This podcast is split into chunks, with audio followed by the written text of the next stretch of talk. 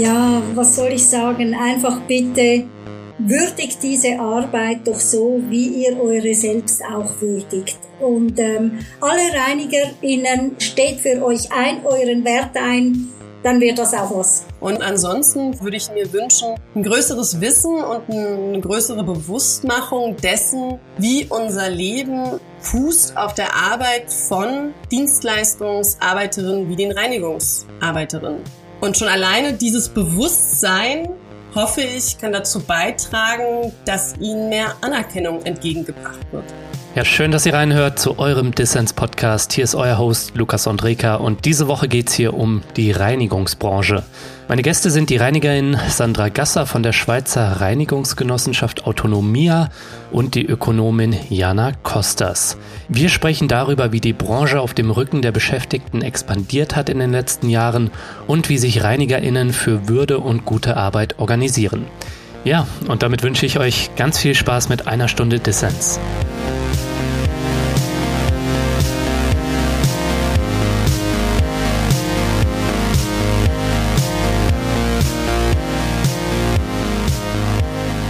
Ja, wir sind zusammengekommen, um über die Reinigungsbranche zu sprechen, ihre Expansion, ihre Schattenseiten sowie die Organisation von Reinigungsarbeiterinnen gegen Ausbeutung und für würdige Arbeitsbedingungen.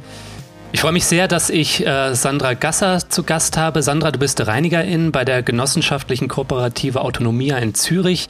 Ihr versucht selbst organisiert in dem von Ausbeutung geprägten Reinigungsmarkt solidarische Wege zu gehen. Sandra, schön, dass du dabei bist. Hallo. Hallo miteinander. Ja, außerdem mit von der Partie Jana Kostas. Jana, du bist Wirtschaftswissenschaftlerin und äh, hast Reinigungskräfte in Berlin bei ihrer Arbeit begleitet. In deinem Buch im Minusbereich schilderst du ihren prekären Arbeitsalltag und ihre Kämpfe um Würde. Jana, auch an dich ein Dankeschön, dass du dabei bist. Hallo. Hallo. Ja, jetzt war ich würde gern das Gespräch so ein bisschen grob in drei Teile gliedern. Ähm, wir fangen vielleicht an mit Jana, um über die Ausgangslage, die Branche und die Arbeitsbedingungen zu sprechen. Dann würde ich gerne mit Sandra über ja, Autonomie sprechen und zum Schluss dann vielleicht das Ganze nochmal in einem offenen Austausch ähm, ja, zusammenbinden. Mhm. Aber zunächst einmal, damit die Leute euch auch ein bisschen kennenlernen, kurze Vorstellungsrunde. Fangen wir mal an mit dir, Jana für dein Buch im Minusbereich. Ähm, ja, da hast du ein Reinigungsteam in Berlin äh, begleitet, äh, Menschen, die unterbezahlt Büros und Luxusapartments putzen. Mhm. Ähm, wo rührt denn als Wirtschaftswissenschaftlerin Jana dein Interesse am Reinigungspersonal und seine Arbeit her? Und was hast du vielleicht auch bei deiner teilnehmenden Beobachtung vielleicht auch Unerwartetes gelernt, ne? also bei der Arbeit mhm. der Reinigungskräfte? Ja, zum Interesse. Also das Interesse an Reinigungskräften ist insofern groß. Das stellt eine Dienstleistungstätigkeit dar, die ja essentiell ist für unsere Gesellschaft und für unsere Wirtschaft und die gleichzeitig aber niedrig bezahlt ist, stigmatisiert wird und unsichtbar bleibt, wenn nicht sogar gemacht wird. Und äh, das ist sehr spannend und dazu gibt es bisher noch zu wenig Forschung. Also was heißt es eigentlich, eine Reinigungskraft zu sein? Wie nimmt sich die Reinigungskraft selber wahr, ihre Tätigkeit und wie nimmt sie auch diejenigen wahr, für die sie die Tätigkeit verrichtet? Und äh, das sind äh, zentrale Fragen, natürlich auch aus dem Blickwinkel von Wissenschaftlerinnen wie mich, die sich für Fragen von Arbeit, Organisation interessieren. Ähm, und es sind auch zentrale gesellschaftliche Fragen, die sich, denke ich, daraus ableiten, nämlich die der Ungleichheit. Mhm. Also wie wird Ungleichheit nicht nur ähm, sozusagen auf Basis von Statistiken beobachtet, also wenn wir uns jetzt mit wirtschaftlicher Ungleichheit beschäftigen, so, sondern auch, wie wird Ungleichheit im Alltag, in den alltäglichen Begegnungen gelebt und auch produziert, gerade aus dem Blickwinkel derjenigen, die am unteren Ende der Arbeitsmarkthierarchie stehen. Und so war das der Ausgangspunkt meiner Forschung, mehr darüber rauszufinden, über diesen Bereich, über den wir bisher wenig wissen und das, was es an Wissen gibt, also einerseits, sage ich mal, die Annahmen, die es in der Gesellschaft gibt zur Reinigungsarbeit, als auch die es in der Wissenschaft gibt, die, denke ich, sind zu hinterfragen. Ja, danke dir. Ähm, Sandra, wie sieht denn das bei dir aus? Seit wann arbeitest du denn als Reinigungskraft und ist das ein Thema auch für dich, diese Fremd- und Selbstwahrnehmung, die ähm, Jana da jetzt auch schon beschrieben hat? Also, dass dieser Job von Leuten, die vielleicht von außen drauf schauen, äh, die sozial vielleicht ein höheres Prestige haben, dann äh, vielleicht auch stigmatisiert wird und äh, den eigenen Stolz, den man vielleicht auch aus einer Tätigkeit zieht. Spielt das eine Rolle? Nein, ich bin seit Jahren in der Reinigung tätig, war lange selbstständig. Aber bedingt durch meine Kinder habe ich dann Fuß gefasst in der Reinigung, konnte das super arrangieren, konnte nach Hause, konnte nachmittags wieder arbeiten, war abends wieder zu Hause. Stigmatisiert in Form von mm, mm, wurde ich selber nie, bis heute nicht. Ich weiß nicht, liegt es daran, dass ich ähm, einheimisch bin, dass ich eine Schweizerin bin, dass ich die Sprache kann, dass ich mich mit den Gesetzgebigkeiten ähm, auskenne, dass ich mich vor allem halt verständigen kann. Und ich denke, das ist mein großes Plus. Hm. Ähm, ich kann antworten, ich kann auch fordern, man kann kommunizieren, man sagt, äh, es gibt ja auch Haushalte, bei denen man sagen muss, stopp, das geht so nicht, da komme ich nicht mehr. Und das ist für mich natürlich einfach, dies zu tun, wie jemand, der die Sprache nicht kann und das ist einfach wirklich der Punkt. Ich selber stigmatisiere es nicht, werde nicht stigmatisiert, wurde es nie und bin sehr glücklich darüber und möchte auch für die Zukunft, für die Reinigerinnen, dass sie sich selbst den Wert geben, den sie verdienen. Ja, euch selbst den Wert geben, den ihr verdient, das äh, ist ein guter Satz und das scheint mir ein ganz zentraler Aspekt bei eurer Genossenschaft Autonomie. Äh, Sandra, bei euch sind ja, wie für die Branche vielleicht auch typisch, auch viele Frauen mit Migrationshintergrund organisiert, die im Unterschied zu dir, denke ich mal, auch mit Sprachbarrieren eher zu tun haben und auch mit Abwertung. Genau. Ähm, wie erlebst du, dass ihr euch da gegenseitig empowert in eurer Kooperative? Also es hat ja bei uns jetzt in Zürich, es hat ja eine, ein Umdenken stattgefunden bei den Menschen jetzt, auch bei unseren Kunden und das spüren wir. Das spüren auch die, Rein also die Reinigerinnen, auch die, die sich jetzt nicht so verständigen können. Und ja, das ist einfach, wie soll ich sagen, wir jetzt zusammen, wir bewegen etwas. Die Vision, die Autonomie hat, ist ein Geschenk, ein Geschenk für jede Reinigerin, weil ähm, sie auch durch den Zusammenhalt, durch die Genossenschaft sich selber zu wertschätzen, die Arbeit, die sie verrichtet, zu wertschätzen, das ist genauso wichtig wie der eigene Selbstwert. Das, was ich mache, mache es gern, mache es gut und sei stolz darauf. Mhm. Ja. Danke dir, Sandra. Wir wollen nachher noch vertiefen, wie genau Autonomie funktioniert und wie ihr die Arbeitsbedingungen für eure ReinigerInnen verbessert. Mhm. Ich würde jetzt gerne, wie schon gesagt, erstmal einen Blick auf die Branche im Allgemeinen werfen, zusammen mit Jana. Eine Branche, in der der genossenschaftliche Ansatz ja eher die Ausnahme ist und die viel mehr von Konkurrenz, Profitmaximierung und Überausbeutung bestimmt ist. Mhm. Jana, lass uns doch mal über deine Beobachtungen sprechen. Du hast dich ja ReinigerInnen bei der Arbeit in Berlin angeschlossen, bei einem großen Reinigungsunternehmen. Reinlich und Co. heißt es in deinem Buch. Mhm. Wie lief das eigentlich ab? Wie sind die Leute dir als fremde WissenschaftlerInnen begegnet? Und wie waren die Arbeitsbedingungen der Menschen, die du da begleitet hast? Ich sollte vielleicht betonen, dass das ein Pseudonym ist. Also Reinlich und Co. ist ein Pseudonym für eines der größten deutschen Gebäudereinigungsfirmen. Und ich habe mich den Reinigerinnen angeschlossen am Potsdamer Platz unbezahlt. Also ich habe dort wie eine freie Praktikantin sie gewissermaßen in ihren Schichten unterstützt.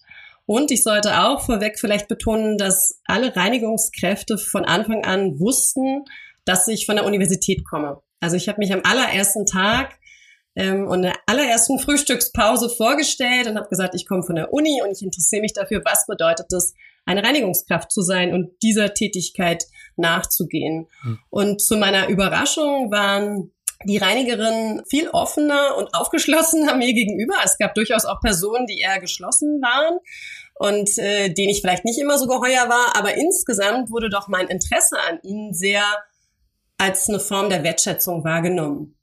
Also in der ersten Frühstückspause, das werde ich nie vergessen, hat eine äh, Reinigerin, viele haben sie Mutti genannt, zu mir gesagt, nachdem ich mich vorgestellt habe, vor allem, endlich schaut sich mal jemand an, was wir hier tun, als es so selbstverständlich zu nehmen. Hm. Und so hat sich das ein bisschen fortgesetzt, ähm, dass ich den Leuten, denen ich dann in den Schichten zugearbeitet habe, und das waren Schichten der Außenreinigung, also wo man zum Beispiel Zigaretten Stümmel aufsammelt bis der Innenreinigung von einem Einkaufszentrum, Läden, Wohnungen, Treppenhäuser, Empfangsräume, Büros. Also ich habe ganz unterschiedliche Objekte, wie man das so sagt, und die Arbeit in diesen Objekten kennengelernt. Hm. Und was die Arbeitsbedingungen angeht, äh, man muss sich das folgendermaßen vorstellen. Es gibt ganz unterschiedliche Arbeitsverträge zunächst. Es gibt die Minijobberinnen, die arbeiten nur vier Stunden ungefähr. Es gibt Personen mit einer Festanstellung, die arbeiten bis zu ja, sieben, wenn nicht sogar acht Stunden. Und es gibt viele, die so im Teilzeitbereich da sind. Es geht um fünf Uhr morgens los, also da am Potsdamer Platz ging es um fünf Uhr morgens los und man arbeitet bis circa 14 Uhr mit einer halben, halben Stunde Pause gegen 9 Uhr.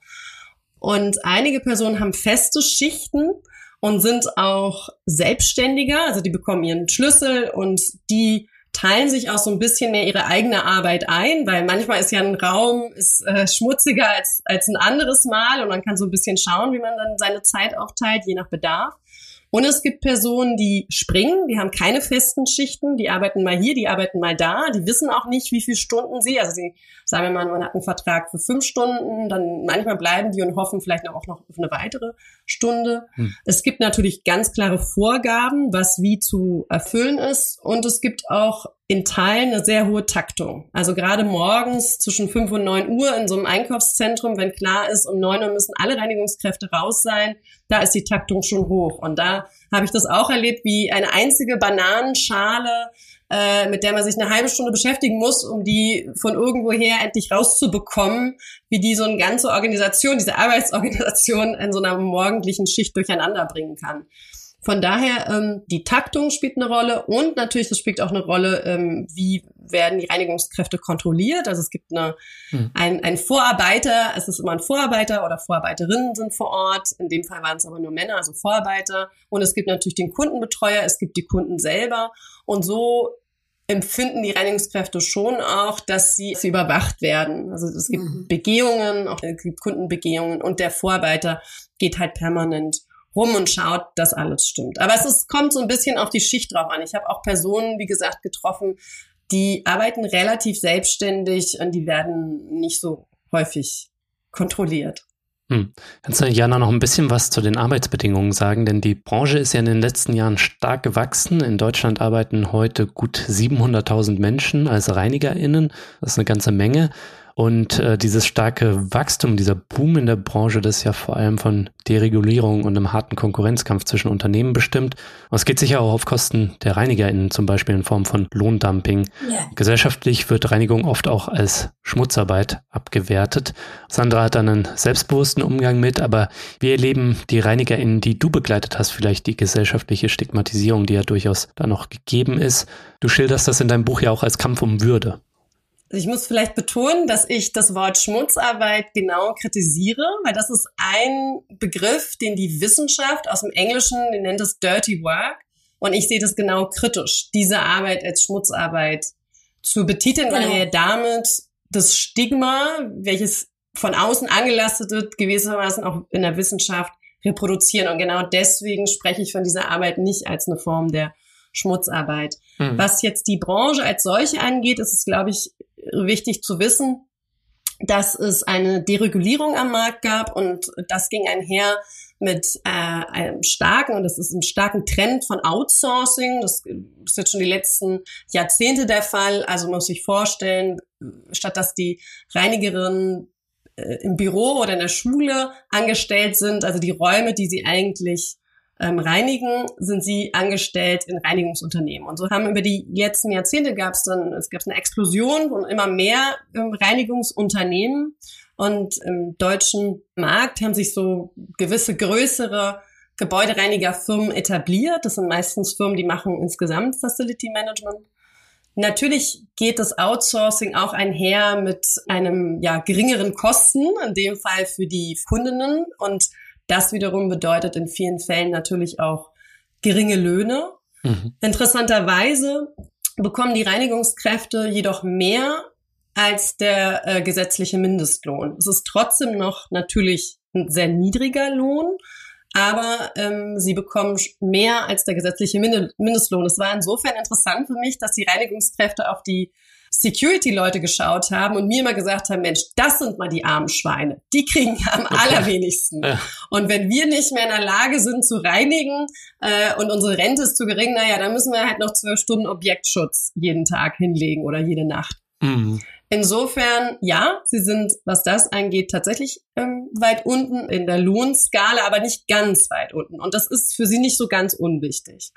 Was äh, die sonstigen Bedingungen angeht, äh, habe ich schon ja von gesprochen. Das ist eine Frage der vertraglichen Situation und es ist eine Situation mit Sicherheit auch der hohen Taktung in dieser Branche. Also, dass die Reinigungskraft sehr wenig Zeit hat, um eine große Fläche und äh, in ja, einer kurzen Zeit zu reinigen. Mhm. Und das löst natürlich einen gewissen Druck aus und das ist auch von den Reinigerinnen selber zum Teil schwierig, äh, weil sie einen gewissen Anspruch haben. Und ich hatte es ja schon erwähnt, also diese Annahmen, die es gibt, die ja auch in der Wissenschaft und Schmutzarbeit und dass die Reinigungskräfte stigmatisiert werden und dieses Stigma, also dass sie stigmatisiert werden, das äh, habe ich selbst erlebt, aber dass sie sich nur sozusagen im Alltag mit diesem Stigma beschäftigen und dass sie ihre Beziehung zu ihrer Arbeit nur mittels dieses Stigma stattfindet, das meiner Meinung nach, diese Annahme ist einfach falsch. Ist, also Reinigungskräfte wie alle anderen auch sind auch stolz und haben auch Freude an ihrem Beruf. Mhm. Und das ist aber dann schwierig, vor allen Dingen, wenn man auch sorgfältig arbeiten will, wenn man gleichzeitig, sag ich mal, wenig Zeit hat, Räume tatsächlich so zu säumern, wie sie es zum Teil machen wollen. Hm. Ja, na, ich würde gerne noch mal darauf zu sprechen kommen. Wer sind eigentlich die Leute, die in der Reinigungsbranche arbeiten? Ähm, du beschreibst da in deinem Buch vier Leute detaillierter, also vier Leute, die du intensiver begleitet hast: Alex, Ali, Luisa und Marcel. Wie stehen vielleicht ihre Geschichten so ein bisschen exemplarisch für die Menschen, die in der Branche arbeiten? Gern. Ähm, ich sollte vielleicht auch sagen, dass so ganz exemplarisch waren die Personen, die ich am Potsdamer Platz getroffen habe, nicht, weil im Durchschnitt in Deutschland ähm, sind in der Gebäudereinigung meistens sind es Frauen, überdurchschnittlich viele mit Migrationshintergrund, ähm, mehr als die Hälfte hat keine Berufsausbildung und typischerweise sind die meisten Gebäudereiniger zwischen 45 und 54 Jahre alt. Hm. Am Potsdamer Platz, also ist die Zusammensetzung leicht anders. Trotzdem fand ich es wichtig und, und ich denke, sie sind insofern exemplarisch, dass sie vor allen Dingen auch aufzeigen, wie Menschen aus ganz unterschiedlichen Konstellationen und mit ganz unterschiedlichen Erfahrungen in diesen Beruf einsteigen. Und Alex, den du ja schon erwähnt hattest, also Alex kommt aus Wedding, sein Vater arbeitet auch in der Gebäudereinigung, er macht äh, eine Ausbildung als Gebäudereiniger und sieht es einfach an wie einen Beruf wie jeden anderen auch, muss man sagen. Dann gibt es äh, Ali, Ali kommt in Anführungsstrichen aus einer Gastarbeiterfamilie. Ähm, seine, seine, seine Familie kommt aus der Türkei. Er hat eine Berufsausbildung in einer anderen Branche gemacht. Er war vorher Maschinenfahrer und ist dann in die Gebäudereinigung gewechselt, wie so viele andere auch. Also ich habe mhm. Friseurinnen getroffen, ich habe Heizungstechniker getroffen und aus unterschiedlichen Gründen, zum Teil, weil sie besseres Geld verdienen in der Gebäudereinigung oder weil sie keine Jobs mehr gefunden haben in, in ihren eigentlichen Ausbildungsberufen, sind sie in die Gebäudereinigung gewechselt. Dann habe ich Luisa angetroffen. Luisa kommt aus Angola und sie steht stellvertretend für Menschen, die in Deutschland ankommen. Einige von ihnen bringen keine Ausbildung mit, andere bringen eine mit, aber ihre Qualifikation wird hier nicht anerkannt. Zu dem Zeitpunkt hat sie sehr wenig bis fast gar kein Deutsch gesprochen und sie wurde vom Jobcenter, also an die Firma vermittelt und hat dort einen Minijob gemacht. Hm. Und die letzte Person, die ich in meinem Buch ähm, etwas länger darstelle, ist Marcel. Und Marcel spiegelt wieder den Weg, den einige auch wählen in diesem Beruf, da sie Schwierigkeiten haben, woanders anzufangen. Und das liegt daran, dass sie aus, wenn man es so sagen darf, schwierigen Verhältnissen kommen. Also sein Leben oder das Leben von, von dieser Gruppe von Menschen war geprägt durch, einige hatten, waren arbeitslos, aber auch Obdachlosigkeit, jetzt im Fall von Marcel nicht, aber zum Beispiel Form der Abhängigkeit. Und diese Menschen versuchen, und in Teilen schaffen sie es ja dann auch, wie Marcel, Fuß zu fassen im Leben, indem sie diese Arbeit verrichten, indem sie wieder einen Arbeitstag haben, indem sie Geld verdienen, indem sie unabhängig werden. Mhm. Und so habe ich eine sehr unterschiedliche Gruppe von Menschen einerseits getroffen, aber andererseits, was sie doch alle gemeinsam haben, sind alles keine Akademikerkinder und es sind alle Menschen, die auf ihre Art und Weise diesem Beruf sich zuwenden und ihrer Arbeit sich zuwenden, um Würde zu erlangen, einen Status zu erlangen, jemand zu sein, der arbeitet, der stolz auf sich sein kann, dass er arbeitet und diese Arbeit auch mit einer gewissen Sorgfalt nachgeht und das vielleicht auch noch mal zu dem, was wir vorher gesagt haben und das jenseits des Stigmas. Also diese Stigma-Literatur und die Stigma-Debatte geht ja davon aus, dass es das Einzige ist, womit sich diese Menschen mehr oder weniger beschäftigen und wie sie ihren Beruf sehen. Aber da muss man einfach noch mal tiefer einsteigen. Wer sind diese Menschen? Aus welchem Kontext kommen sie? Mit welchen Motiven? Mit welchen Interessen gehen sie in diesen Beruf? Das heißt natürlich nicht, ähm, dass sie nicht damit auch oder daran auch manchmal verzweifeln. Und das zeigen ja die Kämpfe um Würde auf, die ich in meinem Buch ähm, beobachte beziehungsweise dort beschreibe. Aber für mich war es genau. zunächst wichtig zu sehen und auch überraschend zu sehen, wie sie sich dieser Arbeit zuwenden. Mhm. Mhm. Wenn du da von Kämpfen um Würde äh, sprichst äh, oder von dem Ringen um Würde, welche Formen nimmt das denn an? Denn jetzt im Fall von Sandra und ihren Genossinnen, da nimmt das eben die Form von kollektiver Organisierung an. Äh, man tut sich zusammen und versucht ein ganz eigenes Modell zu fahren. Und wie hast du das denn erlebt, dieses Ringen um Würde? Vielleicht darf ich erstmal kurz erklären, was ich damit meine mit den Kämpfen um Würde. Und hm, dann Gerne. kann ich auch danach gleich sagen, dass es eben gerade keine kollektive Form annimmt. Mhm. Würde bedarf es für jeden von uns. Wir alle müssen das Gefühl haben, dass wir wer sind mhm. und eine gewisse Würde mit uns tragen. Und Würde setzt sich zusammen aus dem Selbstwertgefühl als auch der Anerkennung und dem Respekt anderer. Mhm. Und bei den Reinigungskräften stehen aber diese zwei Komponenten in einem Spannungsverhältnis. Also einerseits, wie ich gerade beschrieben habe, wenden sich die Reinigungskräfte ihrer Arbeit zu. Also es wird ein sehr starkes Arbeitsethos hier zelebriert.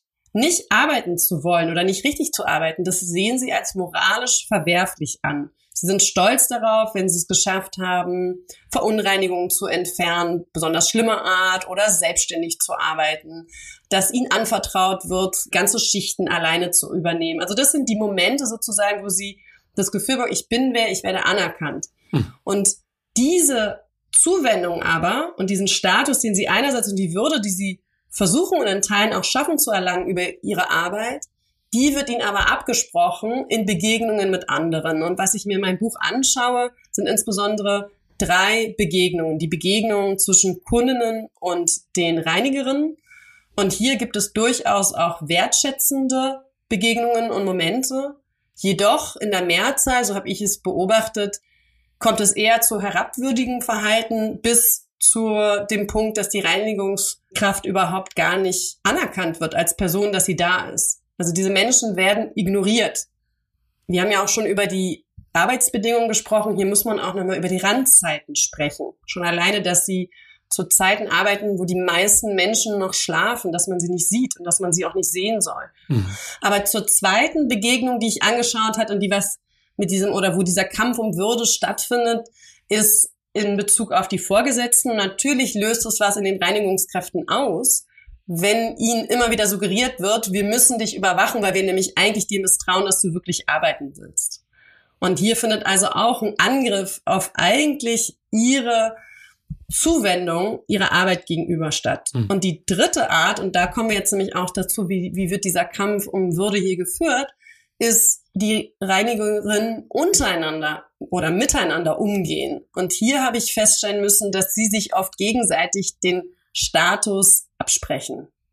Also es gibt Formen der Solidarität im Kleinen. Man findet Verbündete im Kleinen, sei es zum Beispiel ähm, ich habe das erlebt, da hat ein Kunde, ein Reiniger, wahnsinnig herabwürdigend gegenüber sich über seine Arbeit beschwert. Und diese Person war so fertig danach, dass jeden Abend er einen Anruf bekommen hat von einem Kollegen, der einfach sicherstellen wollte, dass der nicht wieder alkoholabhängig wird. Also das gibt es durchaus, diese Solidarität im Kleinen. Hm. Jedoch schaffen es die Reinigungskräfte nicht und zum Teil wollen sie das auch gar nicht, sich als Kollektiv, als Gemeinschaft zu verstehen. Hm. Hätte mich noch interessiert, Jana, wie sind denn in dem Unternehmen, wo du die ReinigerInnen begleitet hast, oder in der Branche im Allgemeinen die Leute kollektiv organisiert, also in Betriebsräten oder auch Gewerkschaften? Ne? Also für diese Dienstleistungsbranchen ist natürlich ein geringerer Organisationsgrad recht typisch im Unterschied zum Beispiel zu Industriezweigen. Gerne. Und es hat natürlich verschiedene Gründe, aber erzähl mal, wie hast du es erlebt? Wie haben die ReinigungsarbeiterInnen, die du begleitet hast, vielleicht auf gewerkschaftliche Organisation geblickt, auf das kollektive Zusammentun? Ich habe ja schon ein bisschen rausgehört, dass viele sich da anscheinend nicht sehen. Wieso?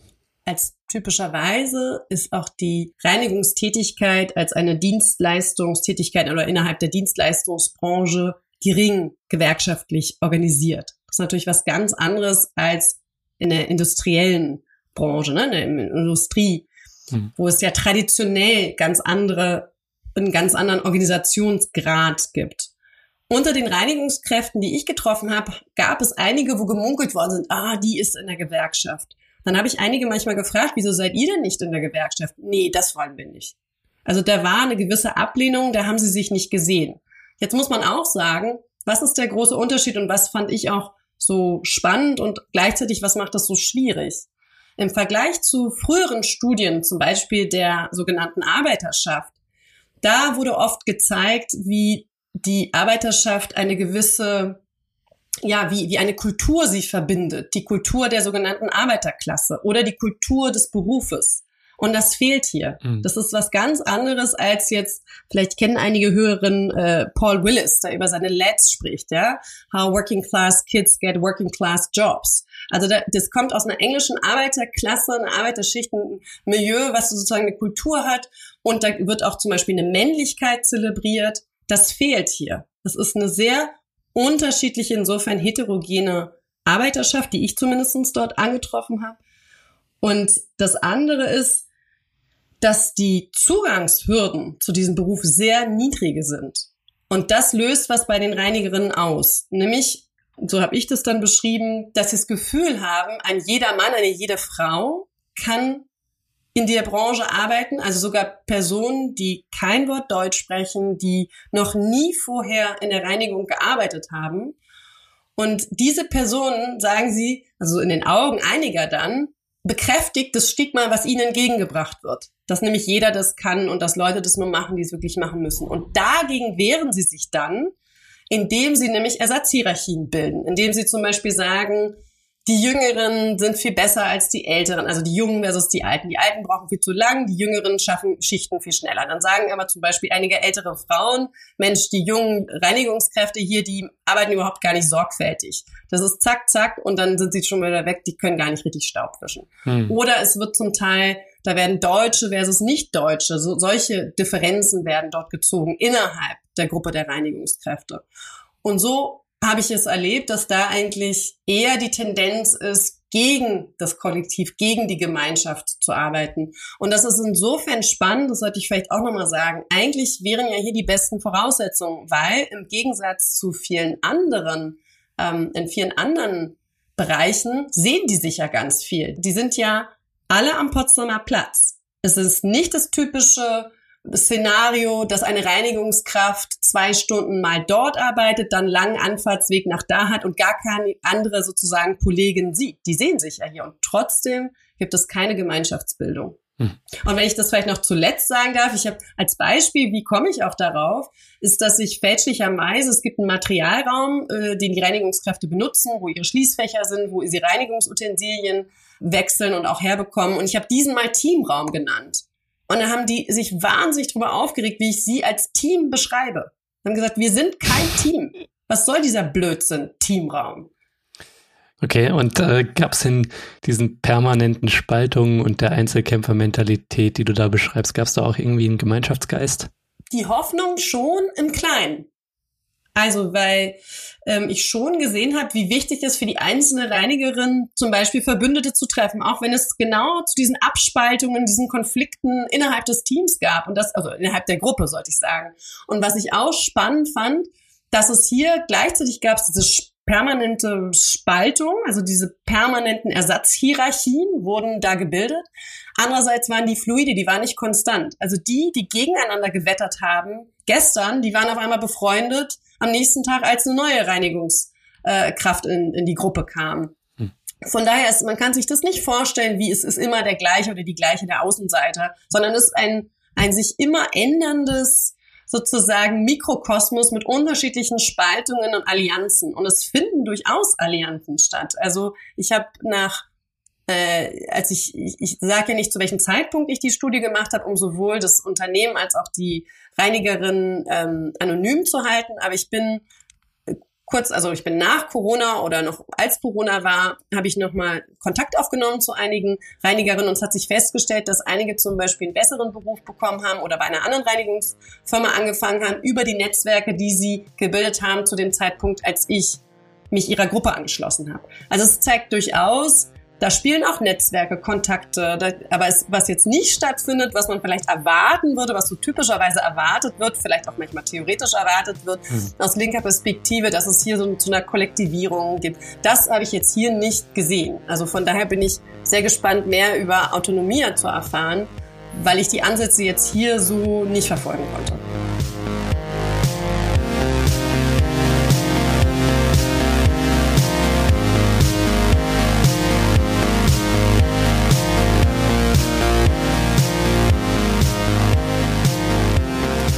So Leute, ich habe hier in der Pause eine wichtige Message für alle Fördermitglieder, also nicht wegskippen, bleibt mal eben dran.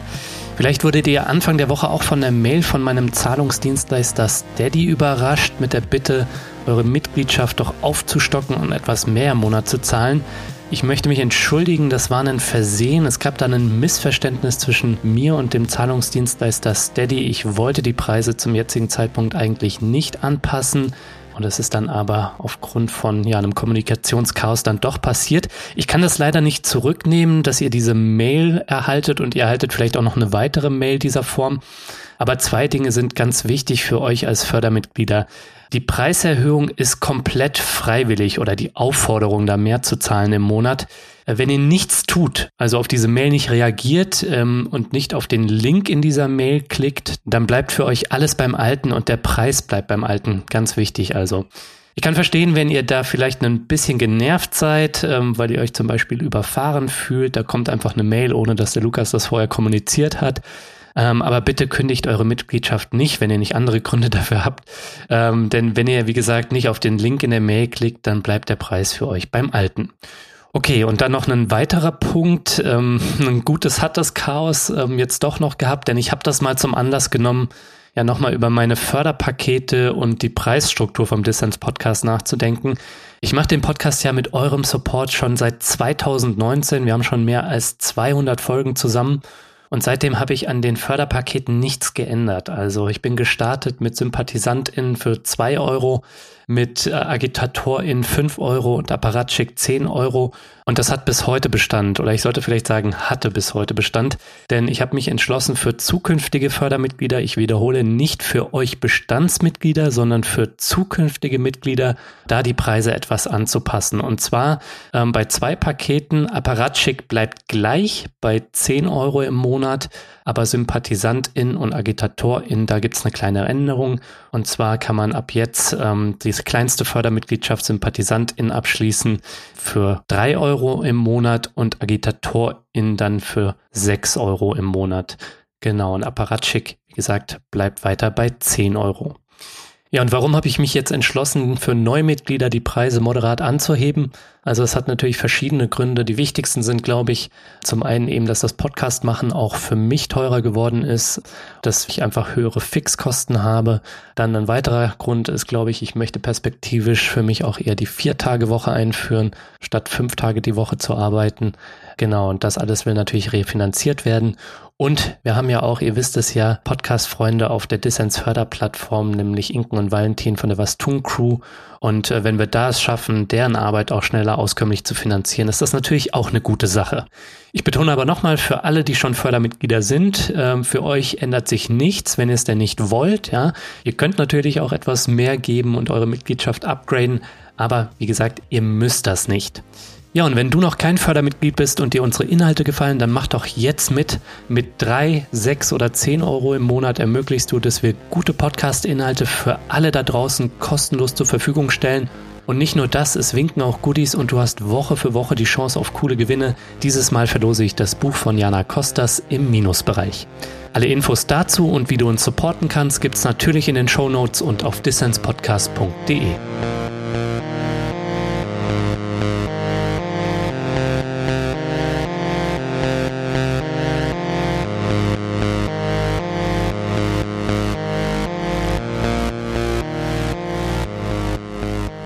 So, und jetzt geht's hier weiter mit unserem Gespräch. Zu Gast sind Sandra Gasser von der Zürcher Reinigungsgenossenschaft Autonomia und die Ökonomin Jana Kostas. Ja, Jana hat es schon gesagt, ich bin jetzt auch gespannt drauf, Sandra, von dir ein bisschen zu hören, wie ihr es anders macht, also wie ihr euch kollektiv in Autonomie organisiert für bessere Arbeitsbedingungen und bessere Löhne. Mhm. Ihr habt euch ja Ende 2021 erst gegründet mit dem Ziel, dass sich ReinigerInnen als Teil von eurer Plattformkooperative selbst organisieren, es faire Löhne gibt und auch bessere Arbeitsbedingungen. Ja. Ähm, wir wollen gleich darüber sprechen, wie das genau aussieht, aber sagt vielleicht einmal vorher ein bisschen was dazu, Sandra, wie die Situation denn in der Schweiz für Reinigungskräfte im Allgemeinen ist. Jana hat ja schon über die Liberalisierung des Marktes, den Boom der Branche und auch die negativen Folgen für Beschäftigte in Deutschland gesprochen. Also wie ist die Situation bei euch in der Schweiz? Ist es ähnlich? Sehr ähnlich. Der Markt ist äh, übersättigt mit der Reinigungsfirmen. Jeder, der irgendwie noch ein Auto zur Verfügung hat, ein bisschen vorig Geld, der macht eine Reinigungsfirma, Hauswartungen, Facility, einfach das ganze Spektrum und der Markt ist erschöpft. Und natürlich auch das Lohndumping bei uns, das ist natürlich zum Teil. Pff. Hm. Ich habe Dinge erlebt mit ähm, Reinigerinnen. Ich habe einer Reinigerin einmal eine Arbeit zugeschanzt, habe gesagt, du kannst da gut arbeiten, verdienst äh, nach Abzug von allem 25 netto. Ja, aber ich mache es auch für 17. Mhm. Ich mache es für 17 Franken. Ja, und jetzt wisst ihr ungefähr, wie es bei uns aussieht. Sehr, sehr viel im wirklich Billiglohn, also 17 Franken, 18 Franken. Hm. Nur um das mal kurz in Perspektive zu setzen, Sandra, für unsere ZuhörerInnen. Bei Autonomia habt ihr, glaube ich, so 30 Franken netto die Stunde, also mitunter das Doppelte. Mhm. Und auch Dinge wie Absicherung im Krankheitsfall. Auch das ist nicht selbstverständlich auf anderen Plattformen, wo die Leute selbstständig arbeiten. Genau. Ich habe 30 Franken pro Stunde. Also jeder bei uns in der Firma, ich arbeite noch im Büro, ähm, wir haben alle gleich viel Lohn. Das heißt wirklich Gleiches für alle. Hm. Und die 30 Franken, wir sind natürlich sehr gut sozial abgesichert. Das heißt, ähm, wer genug arbeitet, der ist auch BVG, das heißt äh, die Rentenversicherung, vor allem die BVG, die berufliche Vorsorge, die bei uns ja Pflicht ist und äh, sind selbst dort sind wir versichert und egal wie jemand arbeitet, ja, äh, muss ich sagen, da gehen wir mit gutem Beispiel und wirklich äh, einzigartig gehen wir da vor in der Schweiz oder jetzt hier in Zürich vornehmlich äh, mit wirklich gutem Beispiel voran und hoffen, dass viele andere mitziehen werden. Und ich habe jetzt, mein ehemaliger Arbeitgeber hat mich angeschrieben, möchtest du wieder für mich arbeiten? Und sie sind massiv mit den Löhnen hoch, nicht bei 30, er ist bei 28 Franken. Und ich habe nur in die Hände geklatscht und ich danke vielmals, dass auch Firmen, die man vermeintlich ähm, schlechter eingestuft hat im Management, mehr in die Managertasche und weniger bei den Reinigern, die, die jetzt aber auch ähm, aufspringen auf dieses faire Schiff, dass man faire Löhne zahlt. Man kriegt dann wirklich halt auch, ich weiß nicht, bessere Arbeit. Man fühlt sich als Reinigerin dann einfach gewertschätzt. Es ist einfach so. Hm. Und das ist das, was äh, Autonomie ausmacht. Das ist äh, in vielen Reinigungs äh, anderen Plattformen, da interessiert es keinen Chef. Ob du, wenn du nicht arbeitest, kriegst du kein Geld. Also da interessiert es wirklich niemand. Wenn du, äh, man sagt dann auch auf verschiedenen Plattformen, ja, du darfst hier auch bei uns, man darf wählen. Ja, du, wenn du dreimal einen Job ablehnst, dann kommst du auf die rote Liste und irgendwann bist du draußen. Also, du hast gar nicht die Wahl. Sie werben zwar mit, wie wunderbar sie alle sind und wie frei wir alle dort arbeiten können. Ja, Pustekuchen, ist nicht so. Also, hm. Es ist wirklich ein unverschämt brutaler Arbeitsmarkt von Ausbeutung geprägt, die Menschen unter wirklich zum Teil erbärmlichen Bedingungen arbeiten, schuften, bis an den Rand der Tränen schuften zu lassen. Und das alles legal ist alles erlaubt. Ich kenne auch solche. Die arbeiten sich zu Tode, sprichwörtlich. Ja, in diesem brutalen Markt, da geht ihr andere empowernde und solidarische Wege mit eurer Genossenschaft Autonomie. Der Name sagt's ja auch schon ein bisschen, bei euch geht's nicht nur um faire Löhne und Arbeitsbedingungen, sondern auch um Selbstbestimmung und Mitbestimmung. Mhm. Erzähl doch mal ein bisschen was, Sandra. Warum habt ihr euch da als selbstverwaltete Kooperative organisiert, in der niemand Boss ist, alle gleich viel verdienen und gleiches Mitspracherecht haben? Also was ist da die Vision hinter Autonomia? Äh, die Vision dahinter ist wirklich eine selbstbestimmte äh, Kooperative. Und wir gehen wirklich gemeinsam aktiv gegen den Lohndumping, gegen das unfaire Behandeln, das Stigmatisieren, was ich auch nicht mag. Ich finde immer, nehmt diese Drecksarbeit, nehmt das mal weg aus dem Vokabular zu streichen und dann werden auch die Reinigerinnen was wir wirklich auch leben, dass sie stolz sind, eine Genossenschafterin zu sein, dass sie stolz sein kann, dass wir Vorreiterinnen sind in einer neuen Zeit von fairer Bezahlung, von fairen Anstellungsverhältnissen, gute soziale Absicherung, all das, was alle anderen in ihren vermeintlichen Top-Jobs auch haben, dass auch wir das alles gemeinsam erreichen können. Mhm. Ja, ich bin stolz, dass wir äh, so weit gekommen sind, wie wir heute sind und den äh, Geist von Autonomie, die Vision nach außen tragen und stetig wachsen, Leute anzuziehen, zu sagen, hey, komm zu uns, steht ein mit uns gemeinsam für eine gute Sache. Mhm. Weil diese Branche ist krank, die ist wirklich krank. Deshalb finde ich, sollte es viel mehr, und ich hoffe auch, dass das ansteckend wirkt, dass da viel mehr ja, auf diesen Zug aufspringen und auch diese Vision teilen und weiterleben und nach außen tragen. Hm. Ja, man muss dazu sagen, ihr seid ziemlich einzigartig bisher noch in der Schweiz, ein Leuchtturmprojekt. Aber das muss ja nicht so bleiben. Und so wie ich es verstanden habe, seid ihr fleißig am Netzwerken, um auch äh, die Arbeitssituation für noch mehr ReinigerInnen zu verbessern. Aber wie viele ReinigerInnen und GenossInnen seid ihr eigentlich mittlerweile bei Autonomia? Das hat mich noch interessiert. Und sagt doch vielleicht auch mal ein bisschen was dazu, ähm, zu dem Gedanken gleicher Bezahlung und vor allem auch gleicher Mitbestimmung. Wie funktioniert das denn? Also mittlerweile sind wir 40, 42 Reinigerinnen. Mhm. Und wir bekommen wirklich alle gleich viel Geld. Das heißt, da ist wirklich die Gleichheit gegeben. Da bin ich nicht mehr wert, weil ich auf, im Büro arbeite, wie wenn ich heute zum Beispiel morgens im Büro, dann gehe ich putzen. Jetzt heute bin ich da am Nachmittag und, und es ist nicht der eine ist mehr, der andere ist weniger. Wir sind alle gleich. Hm.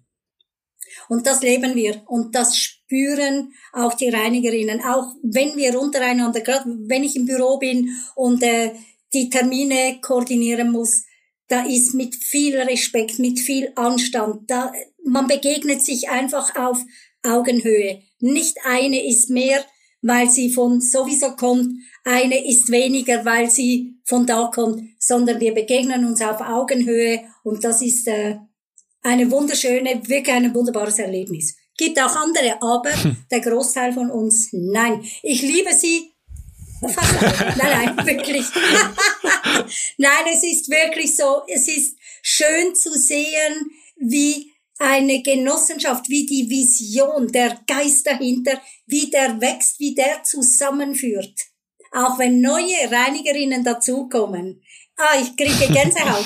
es ist einfach schön zu beobachten, wie ja, wie auch in einer Welt mit so viel, gerade in der Reinigungsbranche, ähm, Kacke, ähm, etwas so Tolles entspringen kann und auch gedeiht. Aber äh, am Ende liegt es bei jedem Menschen selbst, wirklich für sich etwas probieren zu bewegen.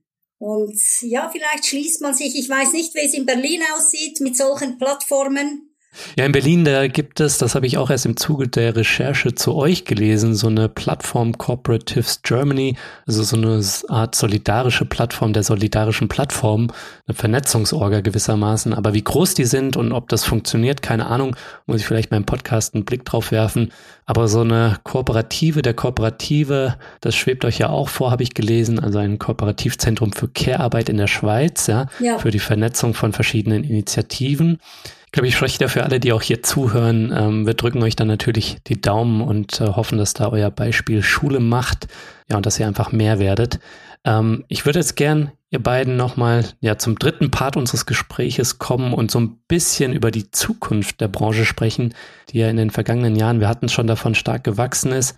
Ähm, nicht nur, weil Unternehmen die Reinigung outgesourced haben, sondern auch, denke ich, weil Leute aus der gehobenen Mittelschicht oder der Oberschicht zunehmend Reinigung auslagern im privaten Haushalt. Also da sprechen manche SoziologInnen ja auch von der Rückkehr der Dienstbotengesellschaft. Ich habe so ein bisschen Zweifel daran, ihr beiden, dass faire Löhne und Arbeitsbedingungen wie bei Autonomia in der gesamten Reinigung Reinigungsbranche sich durchsetzen lassen können oder ob diese Branche eben strukturell auf Unterbezahlung und Prekarisierung angewiesen ist und davon geprägt ist. Also vielleicht muss diese Branche auch in gewissen Bereichen durch Regulierung gesund geschrumpft werden. Ähm, es wird natürlich immer professionelle Reinigung brauchen, ja, also zum Beispiel im Krankenhaus oder bei Leuten mit Handicap etwa. Das ist auch also weiterhin wichtig, da gewerbliche Reinigung zu haben. Aber zum Beispiel, dass Leute aus der Oberschicht oder gehobene Mittelschicht es sich leisten können, Putzarbeiten sich davon freizukaufen und das auch nur können, weil sie ReinigerInnen in der Stunde meist weitaus weniger bezahlen, als sie selbst verdienen. Das, denke ich, wäre in der gerechten Gesellschaft nicht drin, ähm, meiner Ansicht nach. Also Jana, wie schaust du da drauf? Also ein Punkt ist, es gab eine Novellierung des Handwerksrechts um 2000, um im Jahr 2004 und das hat die Zulassungspflicht in der Branche aufgehoben, so dass es keines, kein, man braucht keinen Meisterbrief mehr, um ein Reinigungsunternehmen zu gründen. Und das erklärt unter anderem diese explosionsartige Zunahme von Reinigungsbetrieben. Dann haben wir ja auch schon gesprochen von der generellen Tendenz Richtung Outsourcing. Und das alles zusammen erklärt zunächst erstmal, wieso wir so viele Beschäftigte sehen, wieso wir auch so viele Reinigungsunternehmen sehen.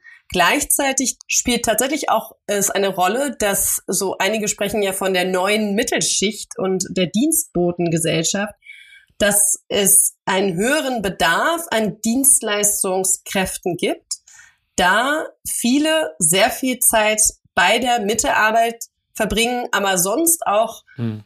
sage ich mal, es nicht schaffen, ihr Leben, ihre Arbeit so aufrechtzuerhalten, wenn sie alle Dienstleistungen selber tun. Deswegen gibt es ein sogenanntes Outsourcing, auch im Privaten, von Tätigkeiten um Essen, Essen einkaufen, Haushalt, Reinigung. Und das hat mit Sicherheit auch was damit zu tun, wieso es diesen großen Bedarf gibt.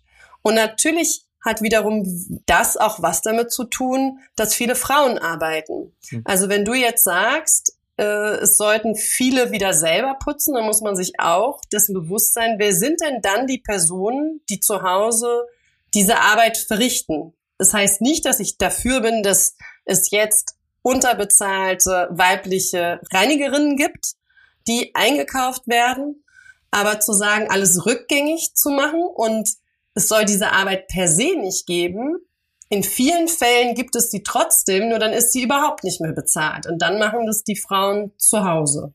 nur so als Anmerkung. Also ich glaube, wir müssen die Gender-Perspektive und Care-Work-Perspektive auch haben. Ich habe hm. selber hier nicht die, die, den perfekten Ausweg. Für mich ist tatsächlich die Frage, ich finde es überhaupt nicht schlimm, wenn jemand eine Reinigungskraft, eine Reinigerin anstellt. Für mich ist die Frage, in welcher Form findet diese Anstellung statt? Also werden faire Löhne bezahlt? Wie sind die Arbeitsbedingungen? Wie ist die Absicherung der Person? Ansonsten würde ich etwas sagen, wieso sehen wir das nicht an wie eine Tätigkeit wie jeder andere auch? Hm. Genau, bingo. Ja, da stimme ich dir schon zu. Mir geht's auch nicht darum, die Reinigung als Tätigkeit abzuwerten. Also die professionelle Reinigung, die wir wirklich brauchen als Gesellschaft, die muss besser bezahlt werden. Also ohne die ReinigerInnen in Krankenhäusern könnten die ÄrztInnen ihren Job nicht machen, so. Aber man muss schon auch sehen, dass in der Arbeitsgesellschaft man mehr Würde hat, wenn man einen shitty Job hat, als wenn man arbeitslos ist. Also man muss dann auch gewisse Jobs nicht romantisieren. Dazu zählen bestimmt auch gewisse Jobs in der Reinigungsbranche.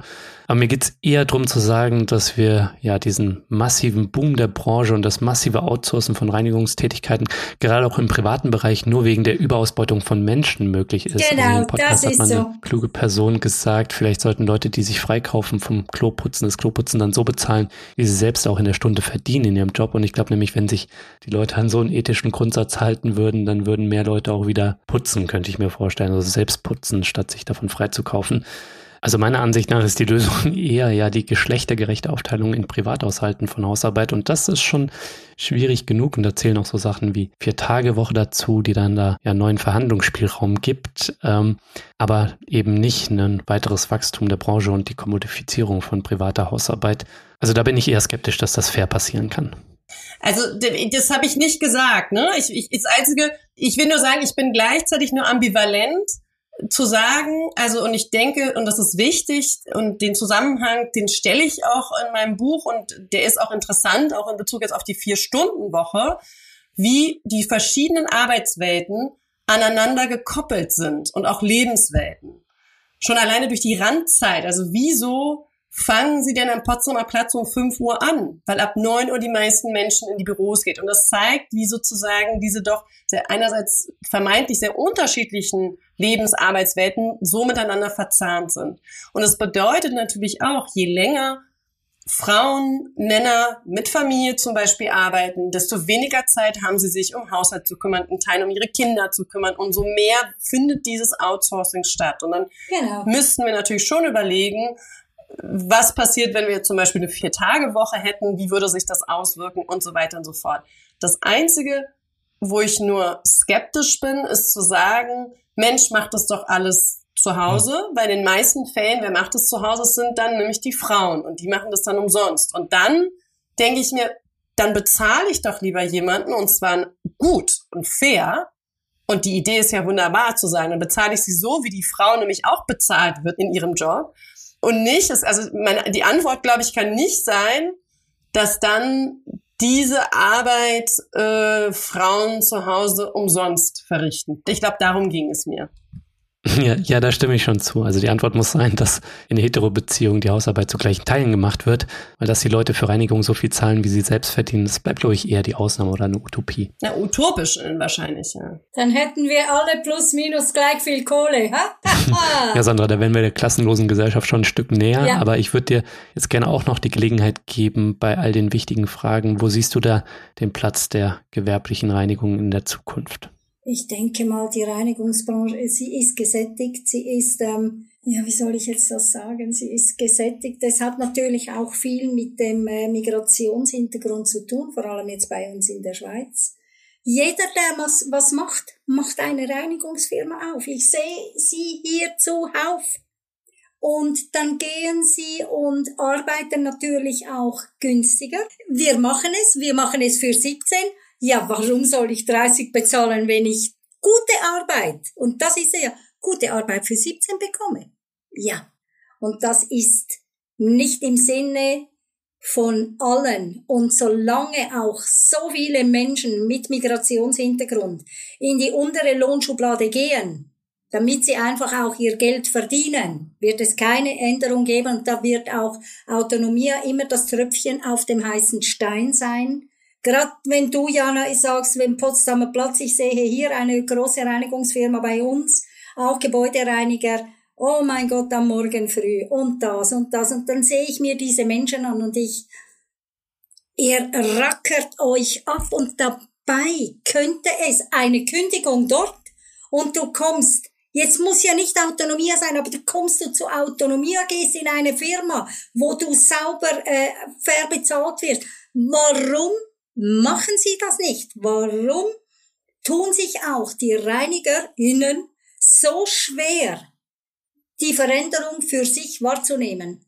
Das ist das, was mich, äh, ja, immer wieder beschäftigt, was mir immer wieder auffällt und solange sich auch in den Köpfen der Menschen, der ReinigerInnen, nichts ändert und sie sich ihrem Gefüge hingeben und sich dort wohlfühlen, nicht hinaus wollen, solange wird das auch immer Arbeit, die keiner machen will, sein.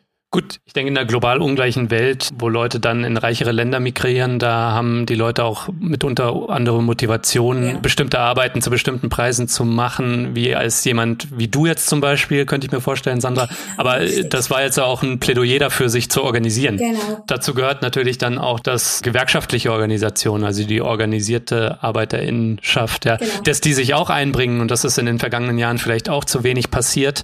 Und natürlich auch die Politik ihre, ihre Verantwortung gerecht wird. Und Voraussetzung dafür ist natürlich der Druck von unten, der Druck von euch, ja, mhm. dass da auch was passiert, denke ich, ja. Genau.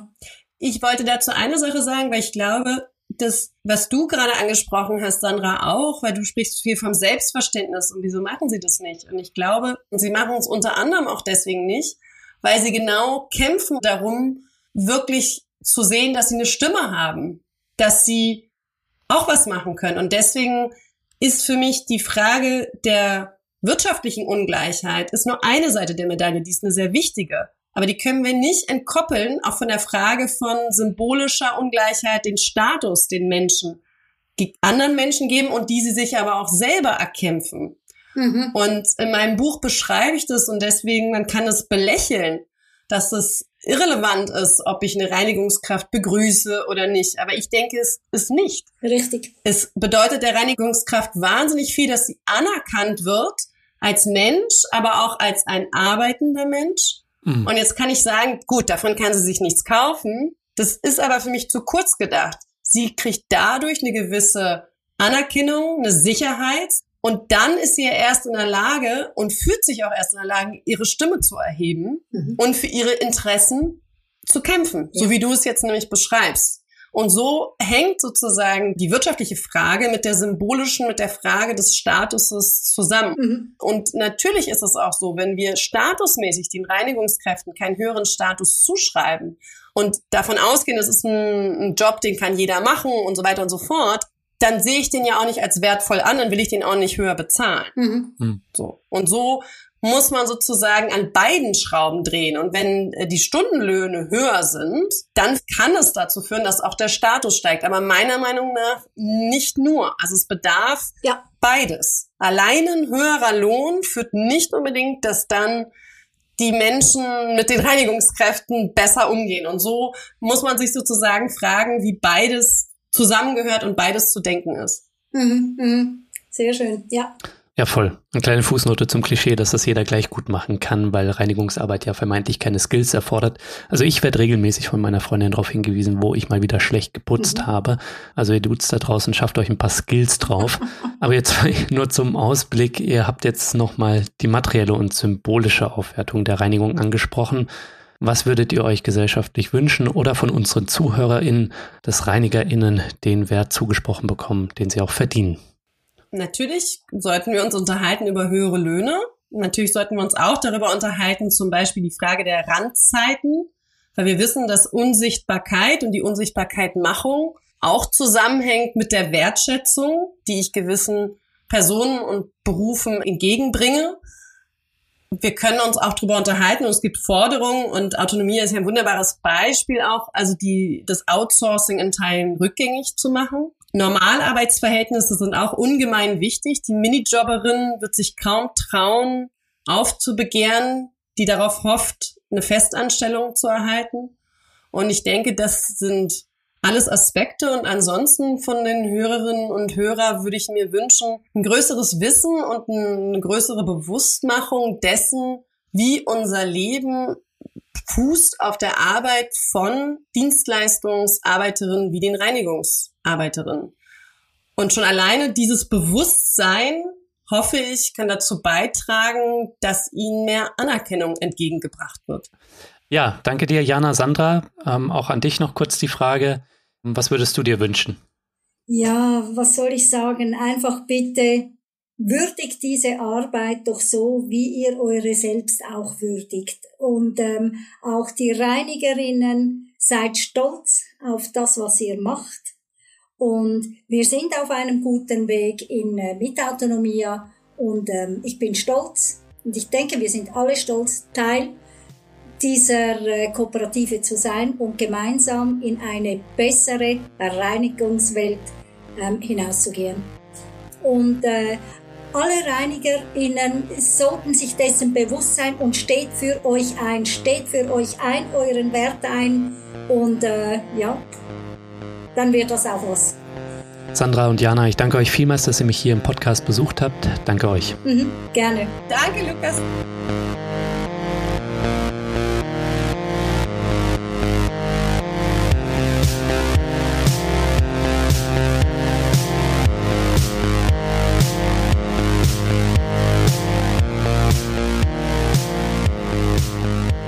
Ja, das war's auch schon wieder. Das war der Dissens Podcast für diese Woche. Schön, dass ihr alle dabei wart. Meine Gäste waren Sandra Gasser von der Zürcher Reinigungsgenossenschaft Autonomia und die Ökonomin Jana Kostas. Wenn ihr euch für Autonomia oder das Buch von Jana interessiert, dann schaut doch mal in die Shownotes, da habe ich entsprechende Infos verlinkt. Und vergesst nicht, damit ich Dissens weiterhin für alle da draußen kostenlos machen kann, bin ich auf euren Support angewiesen. Erzählt möglichst vielen Leuten von diesem Podcast hier, hinterlasst positive Bewertungen auf den Plattformen und wenn ihr könnt, dann werdet doch Fördermitglied. Alles klar, das war's dann auch von mir soweit. Bleibt nur noch zu sagen, danke euch fürs Zuhören und bis zum nächsten Mal.